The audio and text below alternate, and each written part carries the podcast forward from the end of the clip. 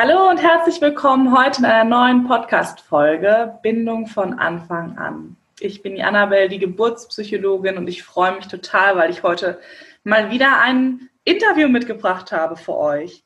Und ja, seid gespannt. Heute im Interview habe ich Britta Scheufens. Britta kommt aus der Nähe von Aachen, aus Ahlsdorf.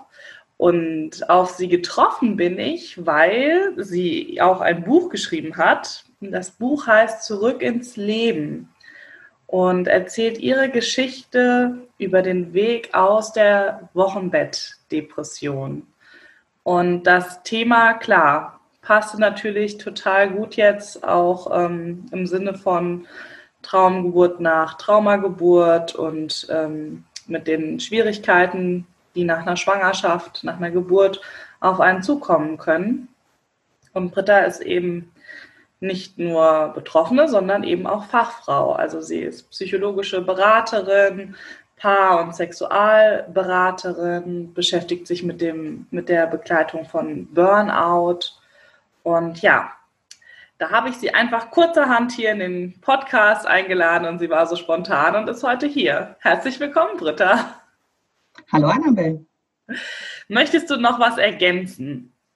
Nee, du warst schon ziemlich ausführlich, glaube ich. Also vielleicht noch, dass ich aktuell dann tatsächlich über das Buch und die ganze Thematik und meine Situation dazu übergegangen bin, jetzt auch noch den Heilpraktiker für Psychotherapie zu machen. Hätte ich so auch nie gedacht, aber hat sich so ergeben daraus. Ja, sehr schön. Drücke ich dir die Daumen. Ja, danke. Ja, und ich hatte dich ja eingeladen mit der Frage, hast du nicht Lust, über ähm, dein Buch und über das Thema Wochenbett, Depressionen zu sprechen. Und zwar das einfach, ja, einfach vorzustellen, wie bist du da hingekommen, ähm, was war dein Weg? Das ist ja im Grunde das, was die Frauen oder ähm, die Menschen gerne immer hören wollen, gerade wenn man vielleicht selber in der Situation ist. Was ist der Weg? Wie, wie kann man da durchgehen? Ja, wie kann man da durchgehen? Letztendlich ist es immer ganz, ganz wichtig, Hilfe in Anspruch zu nehmen. Das ist ja leider Gottes immer noch ein ganz großes Problem, dass das Thema in unserer Gesellschaft oft noch ein Tabuthema ist. Und es fängt ja oft schon damit an, dass im, im engsten Kreis gesagt wird, naja, komm, stell dich mal nicht so an, das ist normal, du wolltest ein Kind, jetzt hast du ein Kind. Das sind ja so diese typischen Sätze, ähm, die dann viele Frauen oft zu hören kriegen, schon in ihrem engsten Umfeld und die sich dann einfach auch schämen, ähm, Hilfe in Anspruch zu nehmen oder sich die überhaupt zu suchen, weil sie ja glauben, sie sind nicht normal oder jeder muss da durch. Mhm. Da muss man natürlich abgrenzen, Babyblues, Wochenbettdepressionen, das ist auch so ein Thema. Babyblues ist normal, den hat ja fast jede Frau nach der Entbindung die eine mehr, die andere weniger. Ähm, aber gefährlich wird es eben oder Alarmglocken sollten angehen nach spätestens zehn Tagen Babyblues. Also dann ist es in aller Regel keiner mehr. Sondern dann geht es direkt in eine Wochenbettdepression über, wenn man nichts dagegen unternimmt. Eine Wochenbettdepression ist zu 100 Prozent heilbar. Das finde ich immer ganz wichtig zu sagen, sofern sie behandelt wird sofern man sich die Hilfe holt.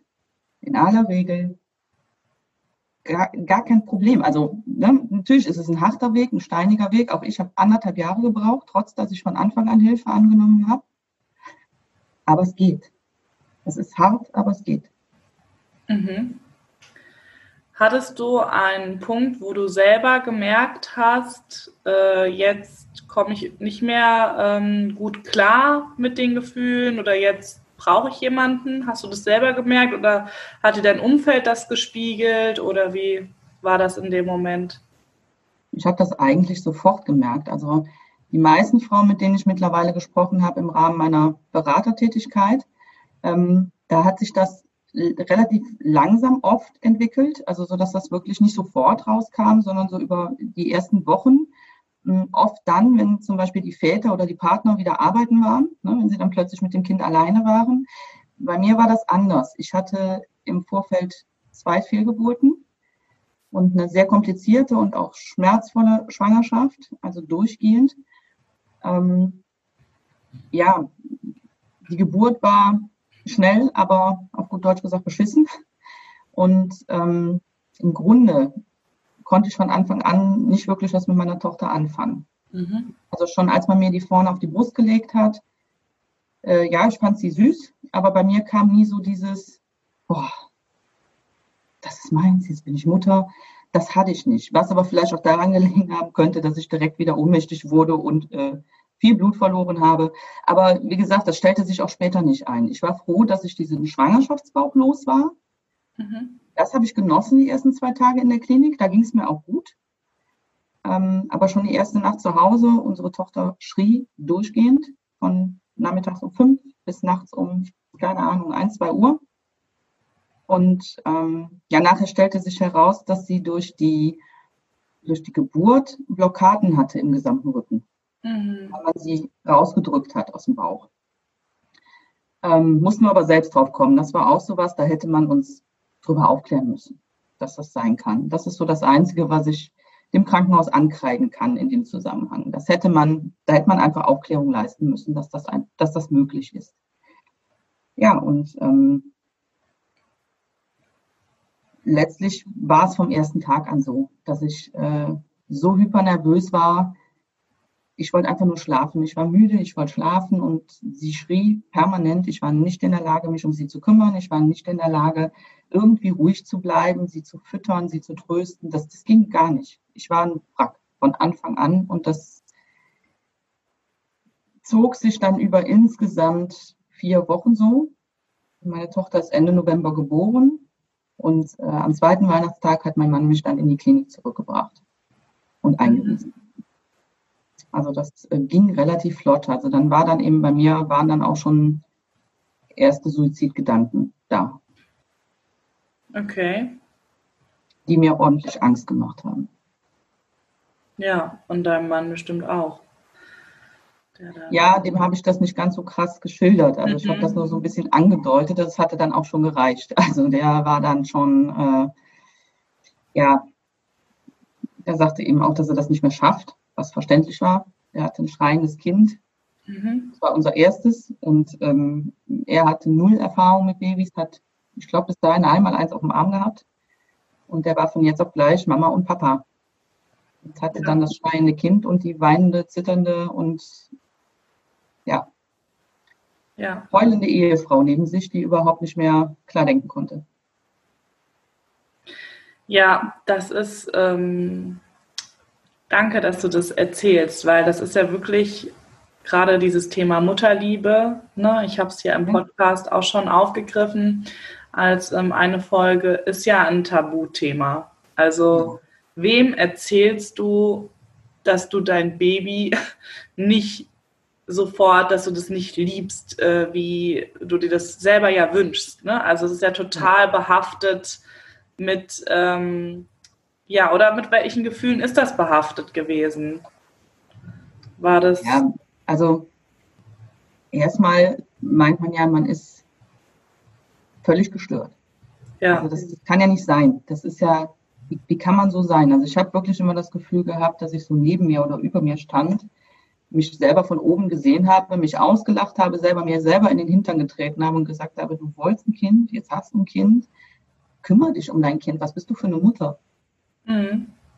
Letztlich mit Therapie und allem drum und dran habe ich schon begriffen, dass ähm, es in der Regel gar nicht so ist, dass Mütter mit solchen Wochenbettdepressionen ihre Kinder nicht lieben. Ne, das ist, ja. ähm, sie sind nur nicht in der Lage, ähm, das zu fühlen, weil alles andere überlagert ja. alles andere überlagert. Es ist nicht möglich, dieses Gefühl zu empfinden, so wie es sein sollte. Das heißt aber nicht, dass, dass Mütter mit Wochenbettdepressionen ihre Kinder nicht lieben. Das ist auch oft sowas, was äh, total verkannt wird. Das ist in der Regel nicht so. Das tun ja. sie. Sie müssen nur erst selber wieder mit sich klarkommen, bevor sie diese Liebe dann empfinden und auch an ihr Kind weitergeben können das kommt. Bei mir kam der Punkt auch irgendwann, als es mir besser ging. Und dann schlug es halt um in, jetzt muss ich alles nachholen, was ich verpasst habe, was ich meinem Kind nicht geben konnte in der Zeit, die Mutter, die ich nicht sein konnte. Was dann natürlich wiederum zu Problemen zwischen mir und meinem Mann führte, weil er sich dann so in seinem, ja, wie hat er das mal ausgedrückt, in seinem Territorium bedroht fühlte. Plötzlich kam ich und wollte alles besser machen. Mhm. ja. ja. Also im Grunde diese Schuldgefühle, gell, kann man schon sagen. Ja. Schuldgefühle, die man ja. sich, die die Frauen sich selber machen. Also ich habe das auch so, erlebe ich das und beschreibe ich auch Schuld und Scham, sind ja auch die schwierigsten menschlichen Gefühle, ja. die wir zu verarbeiten haben. Und ähm, genau, wenn dann auch noch das Umfeld vielleicht entsprechend unaufgeklärt und ähm, unreflektiert reagiert, hat man da wirklich ähm, ein Problem mit. Und deswegen ja, trauen sich ja viele Frauen gar nicht, das irgendwo zu kommunizieren, was sie da fühlen. Ne, das ist, wie du sagst, das ist dieses Gefühl, ähm, ja gut, ich muss jetzt da irgendwie durch, die anderen mussten da auch durch, aber du hast es ja selber erlebt, was dann passiert. Die Abwärtsspirale ist ja. dann eben vorprogrammiert und ähm, ja, kann richtig, richtig tief gehen und genau. Und ich finde es auch so schön, dass du sagst, aber die Liebe ist ja da. Das fühlt sich für die Frau in dem Moment nicht so an, weil sie mhm. einfach ja gar keine Ressourcen dafür hat im Grunde, sondern eben erstmal aufarbeiten muss. Das ist ja also wirklich alles wie ähm, das eben auch nach Trauma äh, traumatischen Geburtserfahrungen ist. Man muss ja erstmal integrieren und heilen und wieder diese Selbstanbindung finden, um überhaupt in die also Verbindung zu einem anderen Menschen kommen zu können. Und das wäre ja. der Partner genauso wie das Baby. Genau. Das ja. betrifft ja alle. Das ist schon schwierig. Also es ist, es ist ein sehr, sehr schwieriges Thema und ähm, auch für viele ein sehr heikles Thema. Ähm, war halt der Grund, weshalb das Buch irgendwann dann doch tatsächlich veröffentlicht wurde. Ich habe lange dran geschrieben, weil ich nicht immer ähm, ja den, den Nerv hatte, mich wieder in diese Situationen hineinzuversetzen. Ja. Ich wollte mich nicht wieder da hineinversetzen. Da, da tat, in manche Situationen habe ich mich sehr schwer mitgetan. Die habe ich auch so bis zum Schluss irgendwie ähm, zurückgestellt. Aber irgendwann wollte ich es dann auch rausbringen. Also irgendwann war dann so der Punkt, ich habe es dreieinhalb Jahre, habe ich dran geschrieben. Irgendwann war dann der Punkt erreicht, du sagst, so jetzt hast du das ganze Ding, jetzt willst du das auch fertig kriegen, jetzt muss das auch raus. Und das, äh, ja, letztes Jahr hat es dann irgendwann mal endlich geklappt. Ja, sehr schön. Und das wird hoffentlich viele, viele Frauen erreichen und ähm, Mut machen. Einfach. Das hoffe ich auch, ja. Das hoffe ich auch sehr. Ja. Wie erlebst du das, ähm, also gerade weil du ja auch Paarberaterin bist und ähm, Sexualberaterin, ich kann mir, oder ich weiß ja auch, dass sich äh, diese Situation eben sehr auch auf die Beziehung auswirken und das so eine, ja, es ist eine heikle Phase, ne? Wie stabil man da so durchkommt. Und mhm. wie erlebst du das in deinen Begleitungen mit den Männern? Ist das ein, ja, also ist das ein offensichtliches Thema, wo das Paar sagt, ja, und da, ähm, da arbeiten wir uns jetzt durch, oder ist das da eher so, dass du nur die Frauen hast und äh, die Männer sind eigentlich raus, sozusagen. Nee, die Männer sind nicht raus. Ähm, Im Gegenteil, man hat ja oft, ähm, also das, dass das belastend ist, ist, glaube ich, keine Frage. Also das ist eine sehr harte, sehr harte Probe. Also das ist bei uns genauso gewesen. Wir ähm, haben da letztendlich bis heute dran zu knabbern, so als Paar. Ähm, mein Mann sagt heute ganz klar, er hätte sich damals auch Therapie suchen müssen, Hilfe mhm. suchen. Da haben wir aber damals nicht drüber nachgedacht. Ne? Also wir ja. waren immer drauf, also er hat immer danach geguckt, dass ich Hilfe bekomme. Ähm, an sich hat er dabei jetzt nicht so gedacht, ne? weil er musste funktionieren. Das war sein Job für ihn. Mhm. Er musste das, er musste sich ums Kind kümmern, er musste sich um mich kümmern. Das war sein Job. Und natürlich empfinden die meisten Väter das dann eben auch so. Natürlich, wenn die Mutter nicht kann, bleibt ja nicht viel anderes übrig. Und die vergessen sich dabei oft selbst. Ja. Was genauso gefährlich ist. Also ähm, mein Mann schleppt das seit Jahren mit sich rum und äh, ist selber jetzt in Therapie diesbezüglich. Ähm, aber unser Kind kommt jetzt in die Schule. Ne? Also es ist schon eine Weile her und es begleitet uns bis heute. deswegen predige ich grundsätzlich immer, die Angehörigen mit ins Boot zu holen bei dieser Beratung. Immer. Die, die engsten Angehörigen, vielleicht auch noch die, die mitbetreuen, das Kind mitbetreuen, einfach um zu verstehen, ähm, was, was es ist, was das macht. Ähm, und natürlich auch irgendwo ja auch zu verstehen, denen klarzumachen, das geht wieder vorbei. Na, das ist keine ausweglose Situation, überhaupt nicht. Aber es müssen halt gewisse Dinge stimmen. Dass man mit den Angehörigen spricht, was können sie tun, damit es besser geht. Wichtig für, für eine Mutter mit Wochenbettdepressionen ist Strukturierung im Alltag. Eine klare Struktur, einen klaren Leitfaden, an dem sie sich entlanghangeln kann. Na, also Essen, feste Essenszeiten, ähm, feste Termine einplanen, Medikamente gegebenenfalls, feste Zeiten machen. Die, diese Mütter brauchen ganz viel Struktur im Alltag. Das schaffen die nicht alleine. Mhm. Das schaffen die in der Regel nicht mehr alleine, sondern, also ich hatte das immer so, ich habe mich immer von, ähm, ja, wie soll ich sagen, von Unterstützung zu Unterstützung gehandelt. Also wenn, als mein Mann dann wieder arbeiten war, das, er konnte kurzfristig noch äh, Elternzeit nehmen, ähm, aufgrund der Situation. Wir hatten dann eine Zeit lang eine Haushaltshilfe parallel. Die haben wir von der Krankenkasse bekommen. Und die kam, ich glaube, dreimal die Woche. Und mein Mann war zweimal die Woche im Büro. Den Rest hat er von zu Hause aus gearbeitet. Und meine Mutter. So, das waren so diese, die, die drei Personen, die also wirklich regelmäßig bei mir waren. Und ich habe immer, wenn ich mit meinem Kind schon eine Stunde alleine war, Blut und Wasser geschwitzt.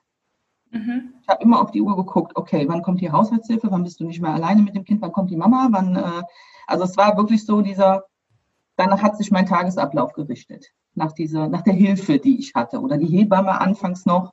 Ähm, Struktur ist ganz, ganz wichtig und für ein Paar ähm, ist das eine enorme Belastungsprobe. Deswegen sage ich aber auch, gerade, ich sage jetzt mal, Männer setzen sich ja sowieso wesentlich ähm, weniger und ja, auch ungern auseinander mit solchen Thematiken.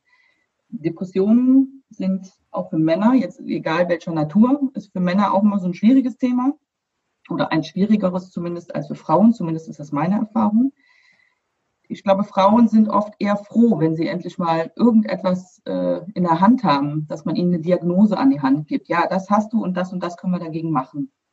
Das ist so meine Erfahrung. Mhm. Ähm, Männer sind da ein bisschen anders. Die wollen diese Diagnose nicht. Die wollen nicht, dass, dass man mitkriegt, dass sie schwach sind, dass sie sowas brauchen, dass sie eine Beratung brauchen, dass sie Hilfe brauchen. Da, also es ist zumindest meine Erfahrung, dass viele Männer da eher auf äh, Abstand gehen, so, nee, das habe ich nicht nötig. Mhm. In der Situation sollte man es anders sehen, weil die Männer sind ja nicht diejenigen, ja, in dem Moment natürlich, die die Psycho, also die, sie unter, die, die, die diese Unterstützung bräuchten, im Sinne von, ich bin krank, aber sie haben halt mit der psychisch kranken Person zu Hause jeden Tag zu tun. Und das ist immer eine Zerreißprobe. Denn gerade wenn man selber nie mit sowas zu tun hatte, nie mit sowas in Berührung gekommen war, mein Mann hat mal zur Hebamme gesagt, werde ich nie vergessen, er hat mal zur Hebamme gesagt, das ist nicht meine Frau. Ja. Das ist nicht meine Frau. Ich, mein Mann ist davon ausgegangen, ich bin so ein kleiner Kontrollfreak in manchen Dingen. Der ist da total von ausgegangen, das Kind kommt, die macht das mit links, die kümmert sich um alles und erklärt mir dann, wie es geht. Mhm. Ja. Und dann stand er da, das komplette Gegenteil war der Fall. Und ich lag eigentlich permanent nur weinend in der Ecke auf dem Boden und konnte, es gab Tage, da konnte ich nicht mehr duschen gehen. Ich konnte nicht schlafen, ich konnte nicht essen, ich habe nur geweint, ich habe nur gezittert und das über Wochen. Ich habe immer wieder gesagt, ich will dieses Leben nicht, ich will das Kind nicht, ich will mein altes Leben zurück. Mhm. Das hat ihn verletzt. Klar. Ja, das ist dieses. Und damit, ja, genau. Und damit umzugehen ist halt nicht einfach. Ne? Ja, das ist dieses typische Gefühl äh, vorher und nachher, ne? wie so eine äh, Schnittstelle. Ab da war alles anders. Und äh, Sven und ich haben uns letztes Jahr im Zuge von einem Workshop, den wir gehalten haben, gerade zum Thema Väter und traumatische Geburten, hatten wir mal so die Studienlage auch gesichtet, weil die Väter sind ja noch nicht so wahnsinnig im Fokus, sage ich mal, der Forschung, aber kommen langsam, weil jetzt war ja, war ja immer jetzt äh, die Mama ne, und Geburtstrauma war ganz viel, jetzt Baby und Geburtstrauma war ganz viel und jetzt kommt man langsam auch, naja gut, der Vater ist ja auch dabei, im Grunde müsste man irgendwann auch nochmal Hebammen und keine Ahnung mit reinnehmen, aber ähm, ja, und was, was wir da auch echt spannend fanden, war, dass die eine Forschungsgruppe eben herausgefunden äh, hat, dass ähm, solche postpartalen Depressionen bei den Männern ähm, verzögert auftreten. Ne? Ja. Also die kommen nicht nach der Geburt, die, die liegen dann nicht am Boden nach der Geburt wie die Frau. Die Frau ist ja wirklich, da ist es ganz klar, da Schwangerschaft, Geburt irgendwie, ne? wie bei dir, nicht gut verlaufen und dann bricht es äh, sozusagen zusammen, das System, und dann ist erstmal Ende Gelände. So. Wobei das auch, entschuldige, wenn ich dich unterbreche, wobei das auch bei Traumschwangerschaften der Fall sein kann. Genau, aber also zum unbedingt Genau, das kann bei Traumschwangerschaft, aber dann zum Beispiel die Geburtserfahrungen, die dann irgendwas, ne, Notfall, Angst um ja, Leben Tod. Auch das muss nicht unbedingt gewesen sein. Ich habe auch Frauen, da ist nichts in der Art und Weise passiert. Und dann kommt es trotzdem. Und trotzdem kam dann eben, dann wie gesagt, dann hat, war vielleicht der Auslöser, dass der Partner wieder arbeiten gegangen ist, beispielsweise. Ja. Ne? Das wäre dann, bis dahin kann alles in Ordnung gewesen sein. Es muss nicht unbedingt eine problembelastete ähm, Schwangerschaft oder Geburt gewesen sein. Okay, sondern einfach. Es erhöht die Chancen, klar, das ist keine Es erhöht Frage. die Chancen, genau, ja. aber sagen wir mal auch einfach ein Moment der Überforderung reicht schon ja. Aus, ja. je nachdem wie, also weil wir ja alle mega individuell sind, lässt sich gar nicht vorhersagen, gell? Kann Nein, ja auch eine wirklich dramatische Geburtssituation sein und dann hast du eine Frau und die rockt das danach wie sonst was. Also auch das, genau. Ja, und die Väter, ähm, die kriegen aber dann die ähm, Symptome tatsächlich verspätet, ähm, drei bis sechs Monate später, ne, nach der Geburt. Also wo, ich auch, wo wir auch dachten, ja, das macht auch total Sinn, weil ja. die sind ja erstmal sozusagen, wenn die jetzt auch noch wegbrechen würden, dann ja, blöd. Dann ja, ja was du dann? Blöd. Also als ja für das Familiensystem, ne? Aber ja, das ist, wie du, wie du sagst, für die ist ja auch alles anders. Die haben dann auch nicht ja. eine Frau, die haben da auch das schreiende Baby häufig. Das ist ja, die drücken das ja häufig auch noch aus, ne? Was die da so mit. Ja, wobei ja die Väter auch, da muss ja auch nicht unbedingt jetzt eine psychisch kranke Mutter vorgelegen haben, sondern dass die einfach mit dieser neuen Situation ja. ähm, auch nicht mehr zurechtkommen, dass es plötzlich die, die Gefühlslage umschwenkt und die oft auch nichts damit anfangen können. Was, was, hat, was ist denn jetzt hier mein Problem? Oft ist es ja auch die, beändert, äh, die veränderte äh, Paarsituation. Ja. Und gerade so beim ersten Kind. So plötzlich ist da jemand und der, der, der steht jetzt da voll zwischen. Ne? Der hängt immer an ihr und, und ich habe da gar keinen ich komme da gar nicht mehr dran. Ne? Also ich, ich habe da überhaupt, ich, ich stehe in der zweiten Reihe im Grunde. Ne? Das ist ja auch was, was viele, ähm, wo viele mit zu kämpfen haben. Später. Das ja. passiert natürlich nicht in den ersten zwei, drei Wochen. Da sind auch Väter in aller Regel noch auf Wolke 7. Aber das setzt dann halt so mit der Zeit ein, ne? wenn so eine Mutter halt erstmal nur noch Mutter ist. Dann haben oft Männer das Problem, sich zurückgesetzt zu fühlen. Ja. Und ähm, gerade wenn wir über das Thema Bindung, ist ja hier auch im Podcast immer wieder das Thema sprechen, wie ist da deine Erfahrung einfach? Ähm, kann man die Bindung, ist jetzt einfach eine plakative Frage, aber kann man die Bindung wieder heilen zwischen Mutter und Kind, ja. auch wenn es da den Abbruch gab? Ja, sehr ja, schön. Seht ihr, Britta bestätigt das. das. Ja, ja, das, das ist eine häufige Angst, ne? Also da was verloren zu haben, was man nie wieder auf, aufholen kann. Also ich muss ehrlich sagen, mich begleiten Schuldgefühle bis heute, meiner Tochter gegenüber, bis heute. Wahrscheinlich gehen die auch nie ganz weg. Letztlich weiß ich aber ganz genau, es hat unsere Bindung oder unsere Beziehung keinen Abbruch getan. Mein Kind wurde geliebt in der Zeit, letztlich auch von mir. Ich konnte nur diese Bindung halt nicht herstellen. Ähm, sie wurde mit Liebe überschüttet von meinem Mann, ihren Tanten, ihren Großeltern im Wechsel. unsere gute Freunde wir wohnen nebenan, die waren, die ist auch oft mitten in der Nacht rübergekommen, um meinem Mann zu helfen. Ähm, wir hatten Gott sei Dank ein solches Netzwerk. Ähm, wenn man das natürlich nicht hat, dann wird es schwieriger. Gar keine Frage. Aber meine Tochter und ich sind heute ein Herz und eine Seele. Also das, heute kann ich das auch nicht mehr verstehen. Das ist keine Frage. Das ist überhaupt keine Frage. Ich kann das gar nicht nachvollziehen. Diese Gedankengänge, die ich damals hatte, da stelle ich mich natürlich bis heute für. Obwohl ich weiß, dass ich es nicht muss, dass ich krank war. Aber es begleitet einen schon immer noch so ein bisschen. Ne? Das, also bei mir ist das zumindest so. Und so die Erfahrung, aus der Erfahrung heraus, aus den Gesprächen heraus, die ich so geführt habe, ähm, ja, da bleibt immer mal so ein Rest hängen. Das ist aber, glaube ich, völlig normal und das ist auch nichts Schlimmes es ist ja das Leben, ne? Also du hast die Erfahrung gemacht, also man kann es nicht ausradieren, was da ähm, war. Das ist ja, gehört einfach zu eurer Geschichte sozusagen.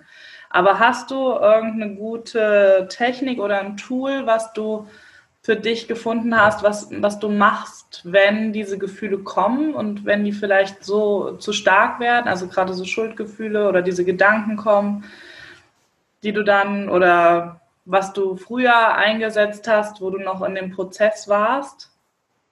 Ja, ich habe mir immer dann meine Tochter geschnappt und sie mit Liebe erdrückt.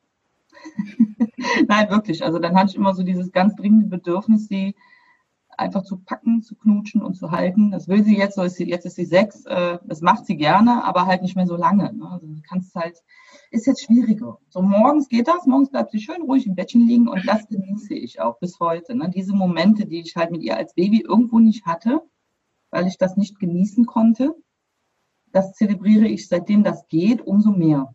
Mhm. Also gerade so morgens bis heute ist das der Fall, auch wenn wir äh, zur Arbeit und in den Kindergarten oder jetzt demnächst in die Schule müssen. Ähm, wenn sie aufsteht, kriegt sie erstmal 20 Minuten Kuscheleinheiten. Also wenn wir natürlich raus müssen, dann ist das nicht unbedingt im Bett, dann bin ich ja schon auf. Ähm, dann setze ich mich aber noch mit ihr auf die Couch, eine Viertelstunde und kuschel mit ihr. Das ist so das, was ich so seitdem tatsächlich jeden Morgen mache. Würdest du sagen, dass du dadurch im Grunde achtsamer für diese kleinen alltäglichen Momente geworden bist? Ja, durch. Ja. deinen Weg. Ja. Das ist ja was total Schönes im Grunde, ne? wenn man das so, diese kleinen ähm, Momente so genießen kann, weil man im Grunde weiß, wie kostbar die sind, jeder einzelne. Ja, das hat schon sehr viel mit mir gemacht. Also ähm, man weiß vieles viel mehr zu schätzen tatsächlich. Also zumindest hat es das mit mir gemacht. Ich ähm, ja, wie gesagt, durch das Buch haben sich auch neue ähm, berufliche Perspektiven ergeben, die ich so niemals erwartet hätte. Und wenn mir einer vor zwei Jahren gesagt hätte, du gehst irgendwann beruflich darin auf, mit deiner ehemaligen Erkrankung zu arbeiten, den hätte ich ausgelacht. Ja, also, aber es ist genau das, was es jetzt bringt. Also es ist für mich genau das Richtige und ich brenne dafür, gerade wenn es um Aufklärung geht zu dem Thema, ich kann es immer wieder betonen, Hilfe holen. Eine Wochenbettdepression ist zu 100 Prozent heilbar. Das ist einfach so ein ganz wichtiger Punkt, finde ich, den man immer als erstes bei so einer Aufklärungsrunde erwähnen sollte. Unbehandelt kann die ganz, ganz böse ausgehen. Ja, und du hast ja in deinem Buch auch Anlaufstellen genannt, ne, wo man sich hinwenden kann oder man kann sich auch an dich wenden. Und wenn die Frauen eben unsicher sind, ist es jetzt ein Babyblues oder Wochenbettdepression, hast du ja auch den ähm, Test, den man macht. Genau, genau. Dieser Test geht ganz schnell. Dann hat man ziemlich, ziemlich schnell und ziemlich sicher ähm, einen Anhaltspunkt, wo man sich befindet, psychisch. Aber es ist ja auch so, ähm, mein Buch ist ja jetzt schon ein Jahr alt. Ähm, da ist jetzt der Verein Schatten und Licht drin, der, ähm, die halt für die Betroffenen da sind. Ich arbeite mittlerweile aber auch für den äh, Bundesverband für Angehörige von psychisch Kranken. Da habe ich gerade ein Projekt zum Thema postpartale Depression. Ähm, das ist halt so eine Anlaufstelle für die Angehörigen mhm. in erster Linie. Natürlich auch für Betroffene, aber für Angehörige sind wir gerade dabei, dann eben auch da ähm, eine Plattform zu schaffen und Möglichkeiten aufzuzeigen, wo sich Angehörige beraten lassen können. Also wir stellen gerade auch eine ähm, ähm, Daten Sammlung zusammen, die dann online gesetzt werden wird auf deren Homepage. Mein Mann und ich haben ein Interview auch gegeben als Betroffene und ähm, Angehöriger. Die sind allerdings noch nicht online, das ist erst drei Wochen her. Die werden wahrscheinlich nach den Sommerferien irgendwann online gehen, um halt, ja, wir haben auch beide, glaube ich, ähm, also wir haben uns beide nicht gesehen bisher, wir haben es uns nicht angeguckt, wir werden es irgendwann in zwei Wochen kriegen. Ja, dass wir beide auf jeden Fall sehr offen in diesem Interview waren und dass mein Mann eben auch seine ja natürlich nicht immer nur positiven Gefühle mir gegenüber. Da war ganz, ganz viele negative Gefühle natürlich auch irgendwann drin. Die hat er mir damals so nicht gesagt, aber dass er sie hatte, äh, war mir immer klar, weil mhm. ich habe ihn da hängen, ne, im, im Grunde habe ich ihn hängen lassen mit einem Baby, mit einem Neugeborenen und äh, dass er absolut ab, ab und zu dann auch mal das Gefühl hatte, mich an die Wand knallen zu wollen. Also verständlich und darf auch sein. Auch dieses, diese Gefühle bei Angehörigen dürfen sein. Das mhm. ist immer die Frage, die, wir, die man oft hört, ist ja, was, was soll ich denn fühlen? Wie soll ich fühlen? Ist das in Ordnung, wie ich das fühle? Die, diese ganzen Fragen sind völliger Bullshit. Was man fühlt, fühlt man. Dagegen kann man nichts machen. Ja. Ganz wichtig ist zu gucken, wie gehe ich mit diesen Gefühlen um? Was mache ich damit? Und wenn, wenn man als Angehöriger eben merkt, okay, da braut sich jetzt so richtig was ja, vielleicht auch so ein wirklich so ein Groll auf. Spätestens dann sollte man ganz dringend Hilfe in Anspruch nehmen. Ist etwas, worüber man reden muss und man auch Angehörige, gerade der Partner, braucht dann eben auch einen Raum, wo er mal seinen Frust ablassen kann. Das ist keine einfache Situation für einen Partner. Da ist ein Neugeborenes und dann auch noch eine Frau, die völlig ähm, am Boden ist, mit der man nichts mehr anfangen kann. Das ist nicht einfach und das darf man absolut nicht unterschätzen und sollte man auch nicht abwarten. Also spätestens, wie gesagt, nach diesen zehn Tagen, das ist so, sagt man so ein bisschen so diese Grenze, Babyblues, Wochenbettdepression, einfach Hilfe holen. Besser einmal zu viel als einmal zu wenig. Ja. Ja, wunderbar. Ich würde sagen, da haben wir einen schönen Abschluss gefunden, Britta. Oder gibt es noch etwas, was du ganz dringend mitteilen möchtest? Weißt du, da könnte man, äh, haben wir ja eben auch schon mal gesagt, stundenlang drüber reden. Ja. Ähm, Hilfe holen, wichtig, ganz wichtig. Sich nicht verstecken, das muss man nicht. Es ist normal, solche Gefühle zu haben. Es darf sein. Man kann was dagegen tun, immer. Und es gibt Anlaufstellen. Die sind noch in Deutschland immer noch nicht flächendeckend, aber man, es gibt genug Stellen und Anlaufstellen, Hotlines oder eben auch Praxen, die das machen. Mittlerweile gibt es tatsächlich Mütterberater. Hm, die gibt es. Leider ist ja auch oft das Fachpersonal nicht genügend ausgebildet dafür. Auch ich habe versucht, tatsächlich irgendwas in die Richtung Wochenbettdepression als Fachfortbildung zu finden in Deutschland. Das gibt es nicht. Ja, das es ist sehr schwierig. Nicht. Ja, das gibt es nicht. Es ist schwierig. Ich habe es mir jetzt halt selbst über die Jahre äh, angeeignet und durch ein Studium angeeignet oder sowas, was auch so mit Psychotherapie zu tun hat. Aber letztlich zu diesem speziellen Thema Wochenbettdepressionen ist es ganz, ganz schwer, da irgendwas zu finden. Das ist einfach immer noch, ja, zu wenig in der Gesellschaft vertreten. Viele Mütter, habe ich festgestellt, konnten mit dem Begriff noch nicht mal was anfangen. Ja. Die einfach überhaupt keine Ahnung hatten, was das ist, dass es sowas gibt also es ist wirklich, oder die von ihren Ärzten auch ausgelacht und wieder nach Hause geschickt wurden. ja, ja. Ganz furchtbar. Da passieren verrückte Sachen. Da passieren ja, ganz verrückte Sachen. Genau, in dem Zuge würde ich gerne nochmal Werbung machen für das Hilfetelefon Schwierige Geburt, was jetzt gestartet ist von der Motherhood und äh, in Kooperation mit der ISPPM. Das findet ihr ganz leicht im Internet. Ich kann es nochmal hier reinstellen, auch in die Show Notes, weil da könnt ihr anrufen kostenlos, anonym. Also Motherhood hat diese ganze Organisation da übernommen und das wunderbar äh, professionell aufgestellt. Und ähm, das Besondere ist da eben, dass die Fachberaterinnen, die dann anonym beraten, eben aus der ISPPM sind, also wirklich Fachfrauen sind, die mit dem Thema arbeiten. Also ja, gut, ja. und um schwierige Schwangerschaft, Geburt. Ja und es ist egal, wie lange es her ist. Also du kannst da auch anrufen, wenn die Geburt schon zehn Jahre her ist und du immer noch daran knabberst. Also ja, Ja, schaut es euch noch, gerne mal an. genau, das ist ja nochmal so ein ganz anderes Thema, traumatische Geburten. Das kann ich auch Jahre später noch einholen. Ne? Das ist einfach, klar, das ist gegebenenfalls nie wirklich ad acta gelegt, wenn man es nicht irgendwann mal bearbeitet hat. Genau, und da haben die extra dieses sehr niedrigschwellige Angebot geschaffen, wo ganz, ganz schnell, einfach und unkompliziert sich äh, informiert werden kann. Und ähm, ja, davon brauchen wir mehr, gell? Auf jeden Fall. Mehr Bin ich voll Aufklärung, bei dir. mehr Anlaufstellen, Ja, mehr für Frauen im Wochenbett. Ja. Okay, Britta, ja, ich danke dir ganz, ganz herzlich für deine danke Zeit. dir. War schön.